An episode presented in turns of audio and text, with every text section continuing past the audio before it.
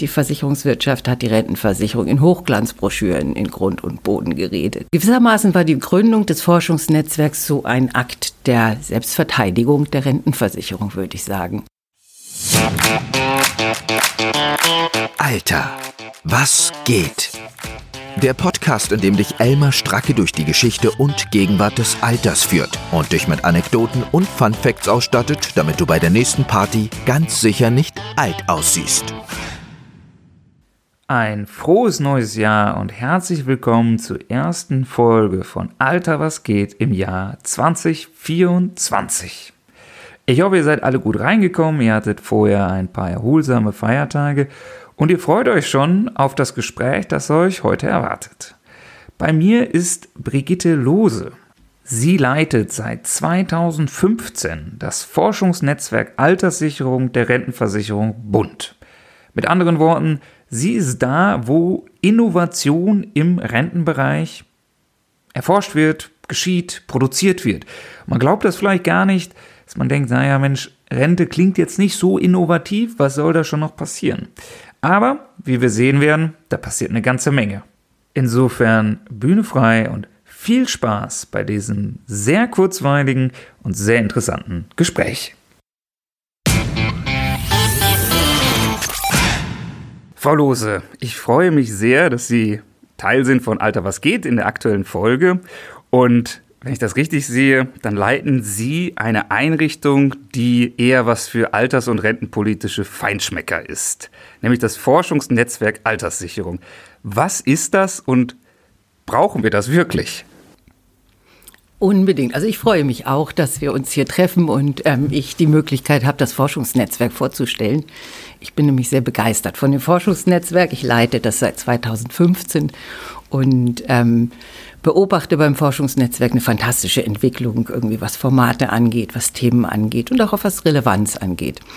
Also mit dem Forschungsnetzwerk fördert die Deutsche Rentenversicherung die Zusammenarbeit mit der Wissenschaft. Alterssicherungsforschung hat lange Zeit ein Nischendasein geführt, ähm, gemeinsam mit der Sozialpolitikforschung. Das sage ich Ihnen sicherlich auch nichts Neues. Ähm, und das können wir uns nicht leisten, meiner Meinung nach. Ähm, wir wollen ähm, gezielt entgegensteuern, wir wollen aufklären, wir wollen Interesse wecken auch für dieses Thema. Wir wollen Orientierung geben und Forscherinnen unterstützen und inspirieren. Aber wir sind nicht nur altruistisch. Das ist ein Teil, aber der andere Teil ist auch, die gesetzliche Rentenversicherung ist ähm, im sozialpolitischen Feld ein beteiligter Akteur. Und ähm, in diesem Feld sind wir darauf angewiesen, als Rentenversicherung über sehr gute Informationen zu sämtlichen Rahmenbedingungen der Alterssicherung zu bekommen. Und wir speisen unseren Wissensbedarf in die Wissenschaft ein und speisen zugleich wissenschaftliche Befunde in die Rentenversicherung ein. Und es ist wichtig, dass die Rentenversicherung als gut informierter Akteur in diesem Feld der sozialpolitischen Auseinandersetzung ähm, und Aushandlung ähm, beteiligt ist. Was die Zuhörenden jetzt gerade nicht sehen, ist, dass wir uns ja live in den heiligen Hallen der Rentenversicherung befinden, am Fährberliner Platz in Berlin. Können Sie vielleicht noch mal ganz kurz sagen, wie ist das FNA, das Forschungsnetzwerk, denn strukturell in der Rentenversicherung aufgehangen? Gewissermaßen war die Gründung des Forschungsnetzwerks so ein Akt der Selbstverteidigung der Rentenversicherung, würde ich sagen. Ich weiß nicht, also doch, ich traue es Ihnen zu, irgendwie den Blick irgendwie auch bis 2001 zurückzuwenden. Also damals hatten wir immensen Gegenwind. Ähm, das war eine Zeit, da lief der Finanzmarkt fantastisch. Ähm, die Versicherungswirtschaft war dabei, irgendwie ähm, sich gut aufzustellen, um sich von diesem großen Kuchen der Alterssicherung auch ein Stückchen abzuschneiden.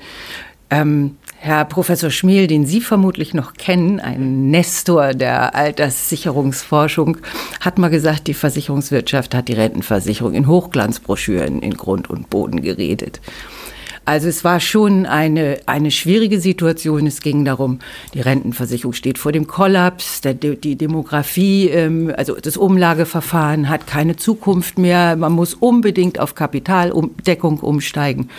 Und ähm, in, in der Phase wurde es der Rentenversicherung sehr, sehr sinnfällig, dass es äh, ja sehr einen guten Sinn macht, ähm, diese Diskussion, diese öffentliche Diskussion, die auch unglaublich viel Vertrauen in die Rentenversicherung genommen hat, auf wissenschaftliche Fakten zu stellen und zu fundieren.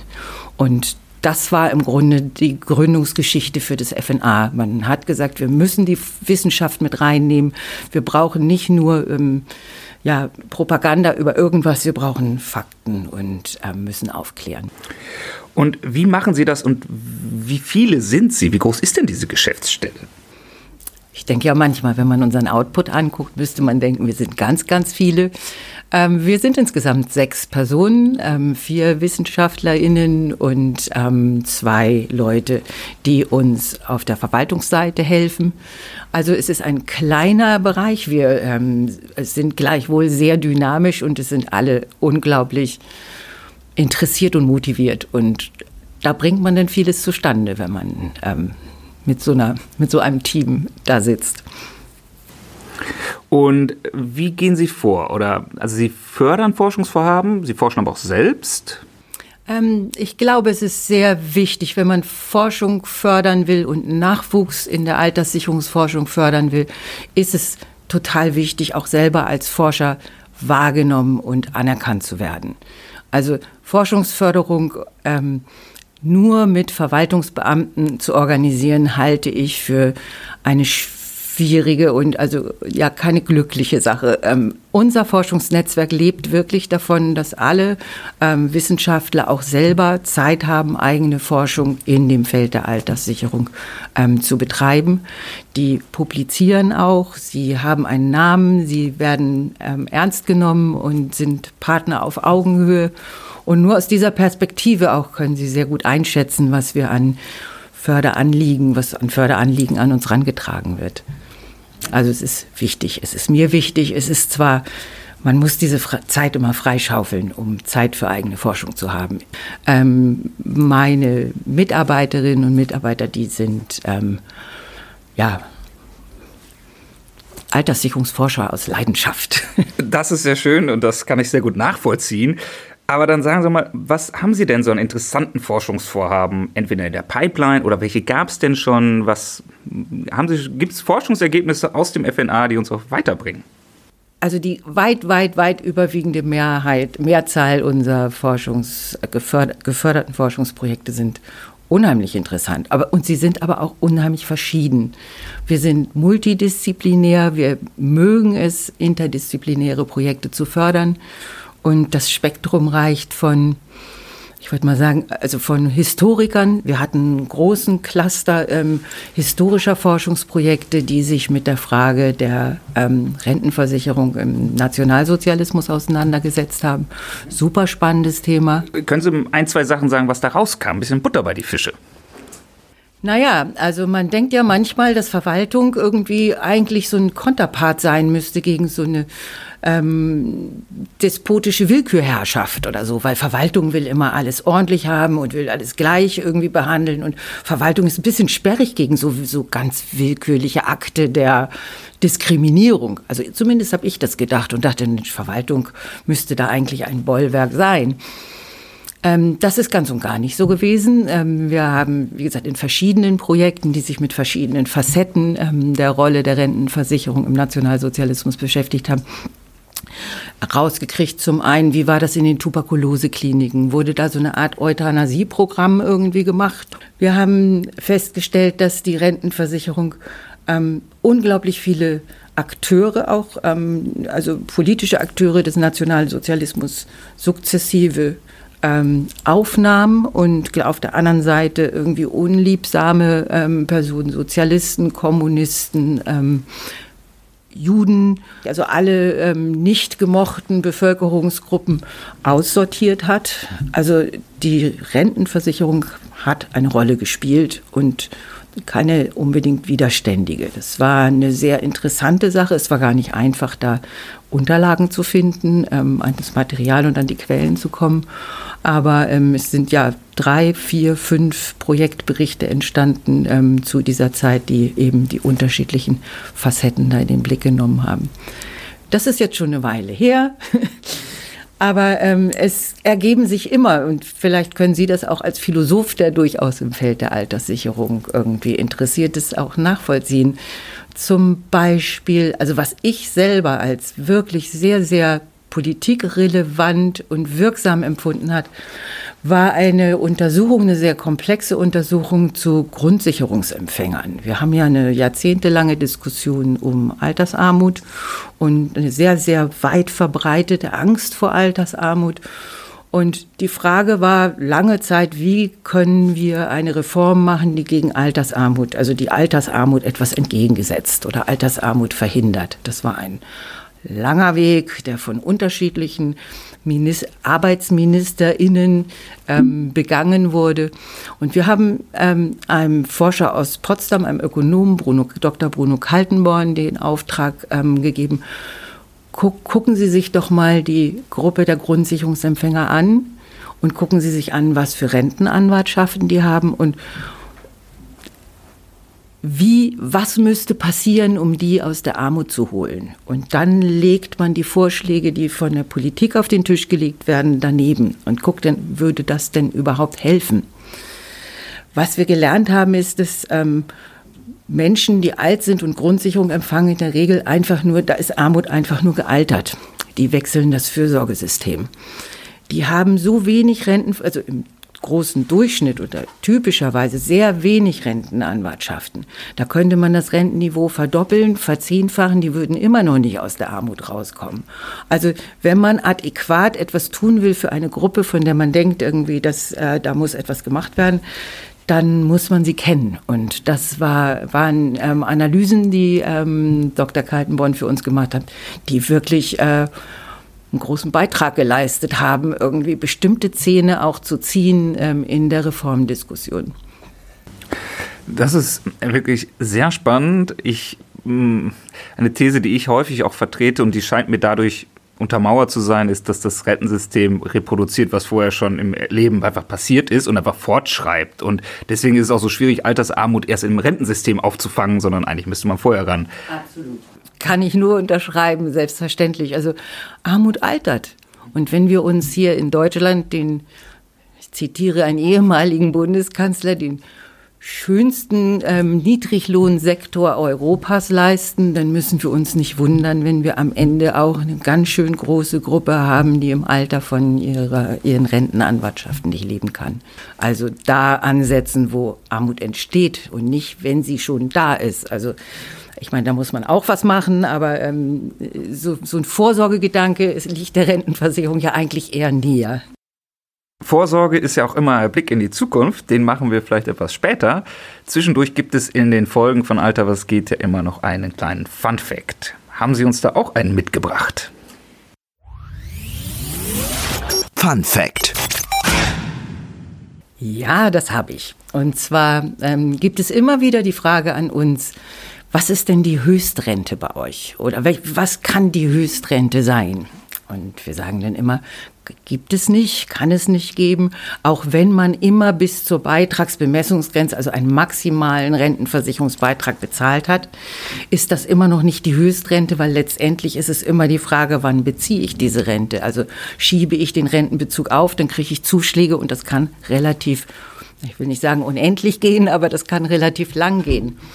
Wir hatten Ende der 80er, Anfang der 90er mal so einen wirklich dramatischen Fall in der Rentenversicherung. Da hat plötzlich das Rentenberechnungsprogramm nicht mehr funktioniert. Es konnten keine Renten mehr berechnet werden. Das war natürlich eine schreckliche Situation, aber der Grund war, ein Versicherter hatte eine fünfstellige Rentenhöhe erreicht in der Berechnung. Und das ist sozusagen dieser Millennium-Effekt irgendwie. Und das war wohl damals ein Arzt, der irgendwie hat, der hat äh, ja lange Zeit eingezahlt, auch zu Zeiten, wo man noch deutlich mehr als zwei Entgeltpunkte erwerben konnte, hat dann wohl bis 78 gearbeitet. Und da kamen dann über 10.000 D-Mark raus. Und dann ist das System in die Knie gegangen. Man hat das dann rausgefunden, hat das natürlich irgendwie bereinigt. Das lief alles danach wieder sehr gut. Aber das ist ein Beispiel dafür, dass es ähm, auch ähm, ja, relativ weit gehen kann mit dieser Höchstrente. Und der hat sich freiwillig gesetzlich versichert als Arzt oder war der angestellter Arzt? Damals war der angestellte Arzt und damals waren auch die Versorgungswerke noch nicht äh, alle in, äh, am Start, so wie das jetzt der Fall ist.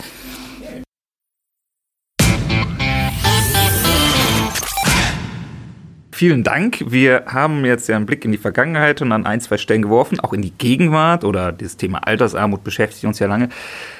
Können Sie vielleicht auch einen Ausblick geben, was vielleicht die Zukunft der Rentenversicherung angeht? Dass Sie sagen, zum Beispiel aus Ihren Forschungsergebnissen, da gibt es was, was in Zukunft vielleicht politische Impulse geben könnte oder was sich da verändern müsste oder wird?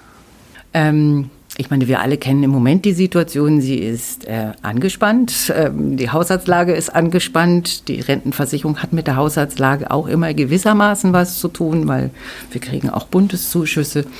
Wir hatten es eben schon mit der Prävention vor Altersarmut. Letztendlich spiegelt die Rentenversicherung das Erwerbsleben. Rente entsteht aus Arbeit im Wesentlichen. Und ähm, deshalb müssen wir genau dahin gucken, wo die Rente entsteht. Also wir müssen, wir brauchen gute Löhne, wir brauchen kontinuierliche Erwerbsbiografien, ähm, wir brauchen einen vernünftigen Arbeitsmarkt, ähm, wir müssen was gegen Arbeitslosigkeit tun. Also so eine ursachenadäquate Vermeidung von Altersarmut sozusagen. Also, aber es ist auch nicht nur Altersarmut. Also wenn wir immer nur auf Altersarmut gucken, glaube ich, dann ja, dann, dann gehen wir an der Sache vorbei. Wir können nicht ähm, jeden potenziellen, jedes potenzielle Risiko von Altersarmut ähm, kompensieren in der Rentenversicherung und, und, und unsere Normalversicherten, will ich mal sagen. Die, ich will nicht den Standardrentner nennen, aber die ganz, ganz große Masse der Leute, die nicht ähm, wirklich in prekären Lagen sind, sondern ein ganz normales Erwerbsleben führen. Wir müssen die auch im Blick haben und deren Akzeptanz, das scheint mir wirklich sehr wichtig zu sein. Nun haben Sie ja das Thema Haushalt gerade schon angesprochen. Ne? Der Bundeshaushalt, über den wir zuletzt viel gesprochen haben, ist angespannt. Die Rentenversicherung bekommt jedes Jahr Zuschüsse über 100 Milliarden Euro. Vor Corona war es mal ein Drittel des Bundeshaushalts, jetzt ist es ein bisschen weniger. Wie steht es denn um die Finanzierung der Rente? Wie sicher ist die aus Ihrer Sicht und was macht sie unter Umständen so teuer? Dieser Bundeszuschuss ähm, ist im Wesentlichen ein Ausgleich für Maßnahmen, die uns der Gesetzgeber aufgegeben hat als Rentenversicherung, die wir umsetzen sollen. Also es sind nicht alles sozusagen Kernrentenversicherungsaufgaben, die wir umsetzen, sondern wenn der Gesetzgeber das Bedürfnis hat, etwas, ähm, ja, eine Leistung ins Leben zu rufen, dann gibt er sie uns wir, und wir können sie umsetzen, weil wir eine recht gute Verwaltung sind. Obwohl bei der Grund, beim Grundrentenzuschlag war das wirklich auch ein, ein Kraftakt. Ähm, Können Sie ein Beispiel nennen? Was, woran denken Sie da? An versicherungsfremde Leistungen? Na, zum Beispiel die, die Mütterrente. Ähm, da hat man gesagt, aus Gerechtigkeitsgründen müssen wir jetzt auch für die Geburten vor 92 irgendwie mehr Entgeltpunkte irgendwie vergeben, als, ähm, als es bisher der Fall ist. Und das wollte man so. Auch der Grundrentenzuschlag ist nichts, was wir uns ausgedacht haben, muss man mal ehrlicherweise sagen. Wir haben es umgesetzt, weil wir sind einfach eine nachgeordnete Behörde und wir setzen das um. Sprich, das sind Dinge, da gibt es keine Beiträge zu. Sie bekommen nicht mehr Geld dafür als Rentenversicherung und müssen noch mehr ausgeben. Und deshalb kriegen wir irgendwie sachgerecht quasi die, diese ähm, Leistungen ähm, aus Steuermitteln ersetzt, weil das oftmals auch Leistungen sind, die gesamtgesellschaftlich gewünscht sind ähm, und die dann auch gesamtgesellschaftlich finanziert werden müssen. Was ja auch häufig genannt wird bei der Rentenhöhe und der Rentenversicherung ist dieses ganz der Vergleich mit Österreich. Ja, das ist total beliebt. Und da haben Sie, glaube ich, mal ein Projekt zu gehabt. Da haben wir, also ja, das ist noch gar nicht mal so alt, das ist relativ frisch und wird auch immer wieder schönerweise immer wieder zitiert. Wir sehen, ähm, das österreichische System und das deutsche System sind nicht so super, super extrem anders. Also sie haben gleiche, äh, ähm, gleiche Grundprinzipien. Aber die Leistungen in, in Österreich sind deutlich höher. Also da beißt die Maus keinen Faden ab. Das ist so. Und wir haben ein Projekt ähm, in Auf, nee, nicht in Auftrag gegeben. Wir haben ein Projekt einwerben können, sozusagen vom DIW. Das haben Peter Hahn und, ähm, und Johannes Geier und Hermann Busley gemacht. Das haben sie haben, damit haben sie 2019 angefangen und die haben gesagt, sie, sie gucken sich jetzt mal an, was macht, also welcher Bestandteil des österreichischen Systems macht deren höhere Leistungsfähigkeit aus? Also wie kommt es dazu? Warum? Was sind die Hintergründe? Und da gibt es viele verschiedene äh, Begründungszusammenhänge. Zum Beispiel kriegt man in Österreich erst eine, ähm, erst eine Rente, wenn man mindestens 15 Versicherungsjahre zusammen hat. In Deutschland sind es fünf, also die Mindestwartezeit. In Österreich ist der Beitrag sehr viel höher. In Österreich zahlen die Arbeitgeber sehr viel mehr. Also in Österreich ist der Krankenversicherungsbeitrag echt klein und mini. Da kann man sich einen größeren Rentenversicherungsbeitrag leisten. Also es gibt unheimlich viele viele ähm, Gründe, woran es liegt. Aber im Wesentlichen ist es so, wir brauchen nicht das österreichische System, wir brauchen die österreichische Demografie, die österreichische Bevölkerung. Die österreichische Bevölkerung ist die, sie ist ähm, viel besser, also für ein altersumlagefinanziertes Alterssicherungssystem ist die einfach optimaler. Die haben zu Anfang der 2000er Jahre haben die unheimlich viel Migration gehabt. Die haben durch diese ganzen Balkankonflikte sind sehr, sehr viele Leute nach Österreich gekommen. Das hat denen sehr gut getan. Und die haben eine höhere Lohnsumme. Also es gibt, es gibt eine Menge Gründe irgendwie, warum Österreich das kann, was wir nicht können. Also wir könnten es auch, aber es würde wahnsinnig viel teurer werden. Wenn wir jetzt schon nicht an den, der, der Physik der Rentenversicherung so viel ändern können, auch aus diesen politischen und demografischen Gründen, dass wir die Zusammensetzung der individuellen Rente beeinflussen können. Mich interessiert da vor allen Dingen zu sagen, ist es so, wir haben ja das Problem, die Rentenversicherung oder ich muss mich über Jahrzehnte im Voraus eigentlich entscheiden, wie meine Alterssicherung irgendwann mal aussehen wird. Könnte das auch irgendwie effizienter werden, einfach dadurch, dass wir Leute anders und besser informieren? Also das, das ist ja etwas, worauf man seit Jahren setzt, diese Financial Literacy, dass die Leute wissen, wie das System funktioniert. Da, wie gesagt, versuchen wir einen Beitrag zu leisten. Ähm, äh, natürlich müssen die Leute jetzt mehr entscheiden. Früher war das so, da entstand Alterssicherung sozusagen hinter dem Rücken, wenn man erwerbstätig war und am Ende kriegte man eine Rente irgendwie. Da hat man gar nicht viel gemerkt. Das wurde alles irgendwie gewissermaßen abgezogen, schon irgendwie ähm, durch das Arbeiten. Ähm, jetzt muss man zusätzlich vorsorgen, weil das Rentenniveau gesenkt wurde und ähm, die zusätzliche Altersvorsorge da einen Teil kompensieren sollte. Da muss man sich sehr gut informieren, was, man da macht, also welche Entscheidungen man da trifft, weil da gibt es gute und schlechte und irgendwie ganz besonders schlechte Lösungen. Financial Literacy ist, ist wichtig, keine Frage. Wir haben aber auch ein Projekt zur Financial Literacy gehabt, beziehungsweise es ging um die Einführung so einer digitalen Rentenübersicht, wo die Leute sehen sollten, was haben sie eigentlich in den verschiedenen Säulen selber so angespart und daraus Schlussfolgerungen ziehen sollten, um dann ihr Vorsorgeverhalten anzupassen. Ähm, die, also es gab eine Untersuchung von Frau Marlene Haupt, Professorin Marlene Haupt, die hat sich angeguckt, wie wirksam das auf das Vorsorgeverhalten irgendwie äh, ja, wirkt und ähm, hat dann nicht sehr viel Evidenz gefunden. Das wirkt unter Umständen um den Zeitpunkt des Rentenzugangs ähm, für sich selber irgendwie nochmal äh, zu klären. Aber ähm, wirklich äh, ja, große Evidenz dafür, dass es das Vorsorgeverhalten tatsächlich verändert, gibt es leider nicht. Wobei kein Weg an Aufklärung vorbeiführt, glaube ich. Ähm, es gibt ja nicht nur kein Wissen, es gibt ja auch noch die, also falsches Wissen sozusagen. Also Leute, die fest davon überzeugt sind, dieses und jenes ist äh, ähm, richtig und wichtig und was sich denn in, in der Wirklichkeit irgendwie doch auch anders darstellt. Ja, allein fürs Erwartungsmanagement ist es, glaube ich, ganz wertvoll und das, die Erwartungen sind ja auch politisch gerade ganz groß. Es wird ein Rentenpaket geben. Jetzt können Sie als Beschäftigter einer nachgeordneten Behörde äh, nicht sagen, was Sie sich da wünschen würden oder welche, irgendwelche Empfehlungen geben. Aber haben Sie denn grundsätzlich den Eindruck mit Ihrer Öffentlichkeitsarbeit, die Sie machen, dass überhaupt Ihre Forschungsergebnisse in die Praxis einfließen? Finden Sie Gehör in der Politik? Auf jeden Fall. Also ich, ähm, wie gesagt, diese vorhin zitierte Studie über die Grundsicherungsempfänger, deren Strukturen, deren Einkünfte und deren Lage sind in sehr vielen kleinen Anfragen ähm, zitiert worden. Also das war wirklich ein, also zu der Zeit ein, ein sehr gefragter Kontext, um irgendwie doch zu wissen, ähm, worüber man redet.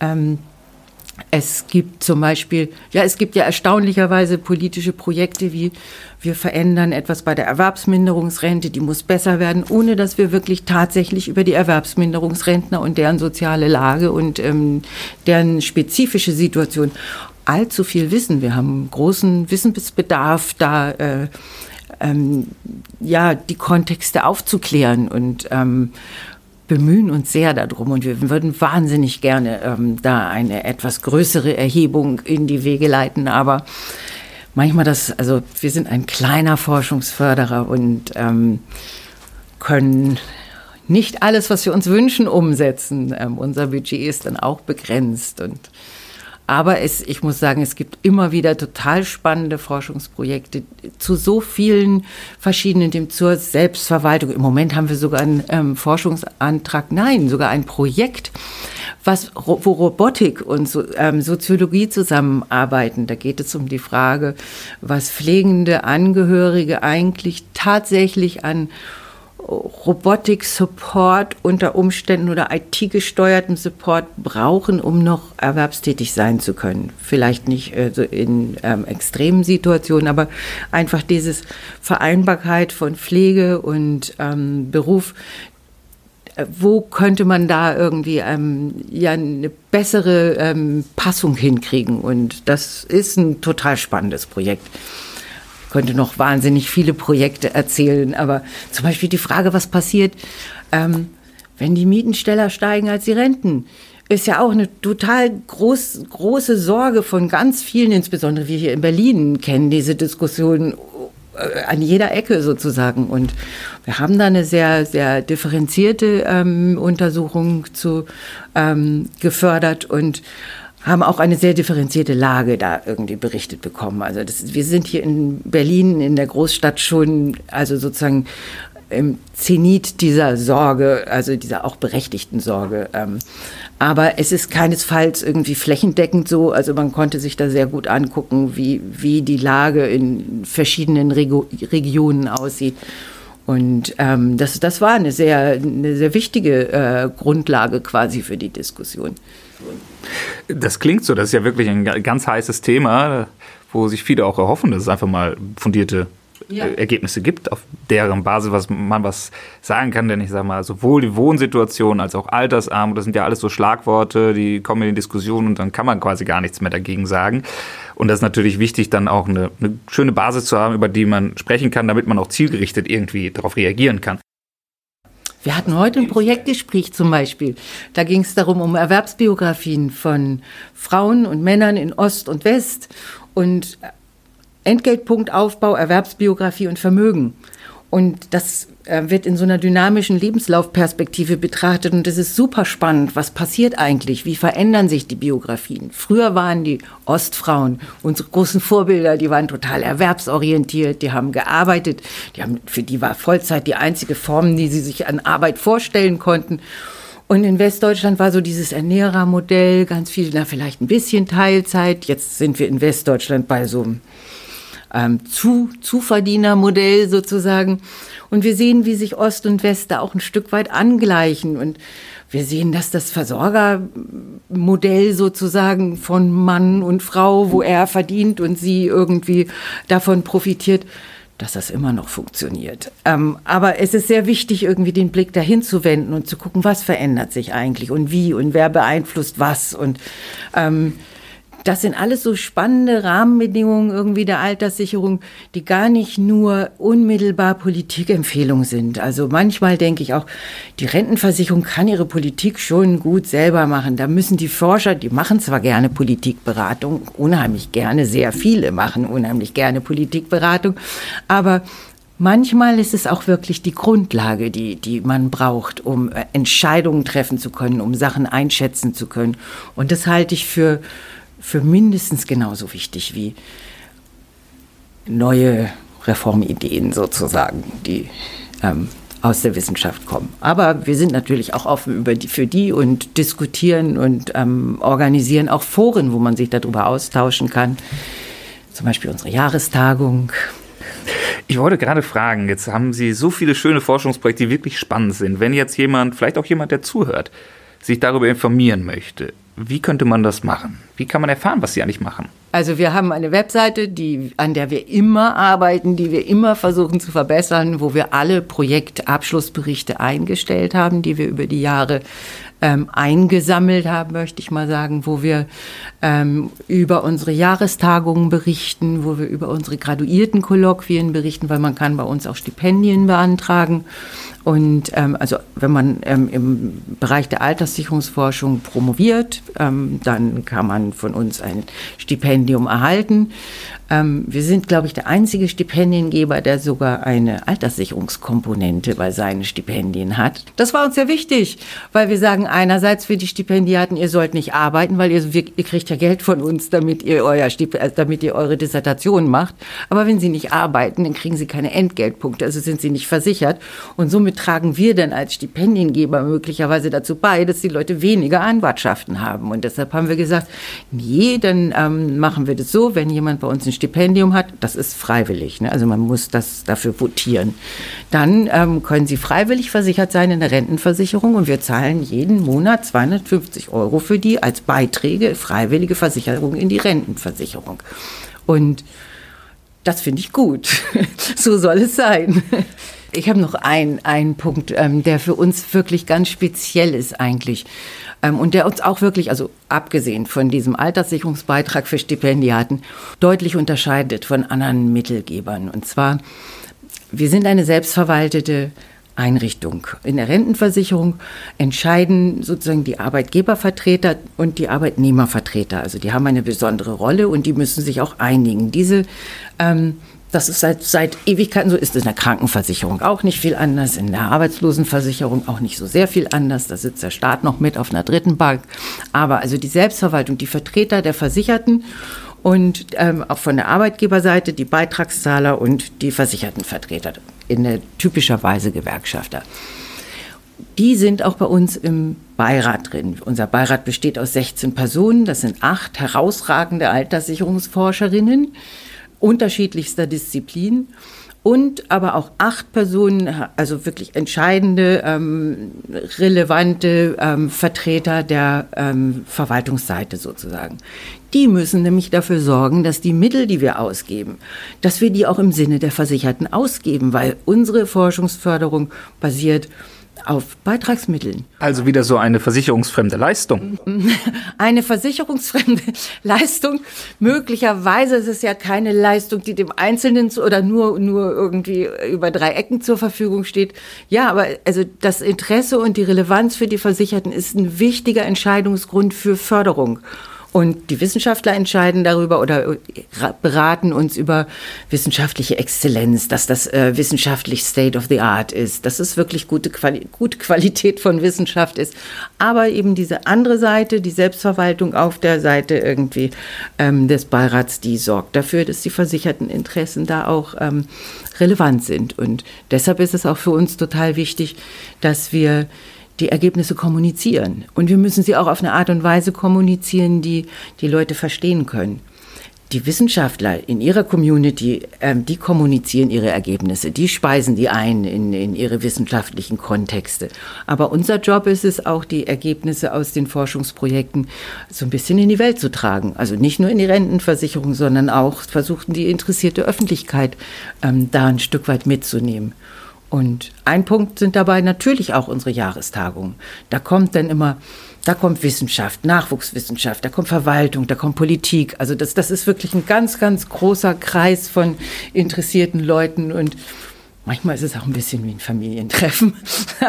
Aber es ist, ähm, ja, es sind immer spannende Veranstaltungen, die sind sehr, also sehr gut besucht und ich freue mich schon auf die nächste, die ist dann im Ende Januar, Anfang Februar.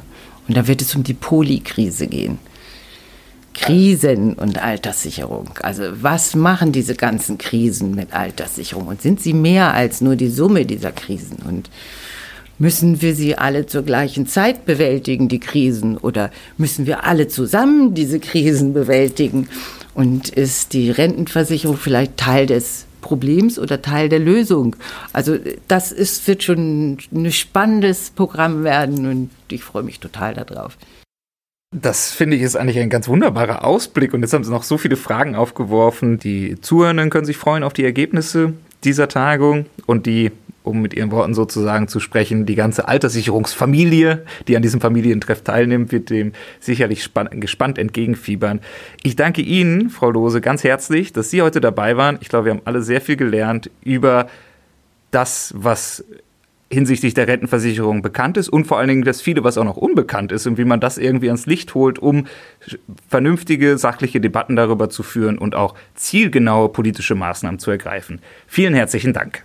Ich danke Ihnen auch.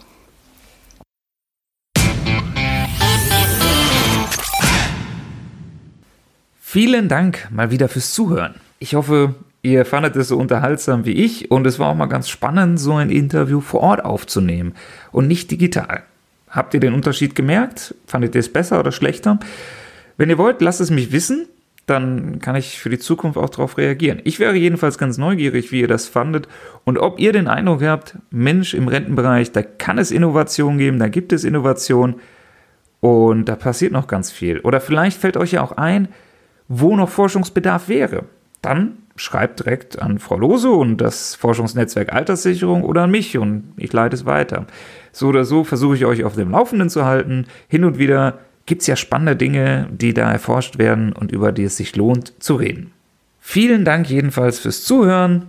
Wie immer, hinterlasst gerne eine Bewertung bei Apple Podcast, Spotify oder dergleichen oder empfehlt den Podcast weiter an eure Freundinnen, Freunde, Familie, Menschen, die ihr mögt oder auch die ihr nicht mögt und sorgt dafür, dass mehr Leute sich in allen Altersklassen mit dem Alter beschäftigen.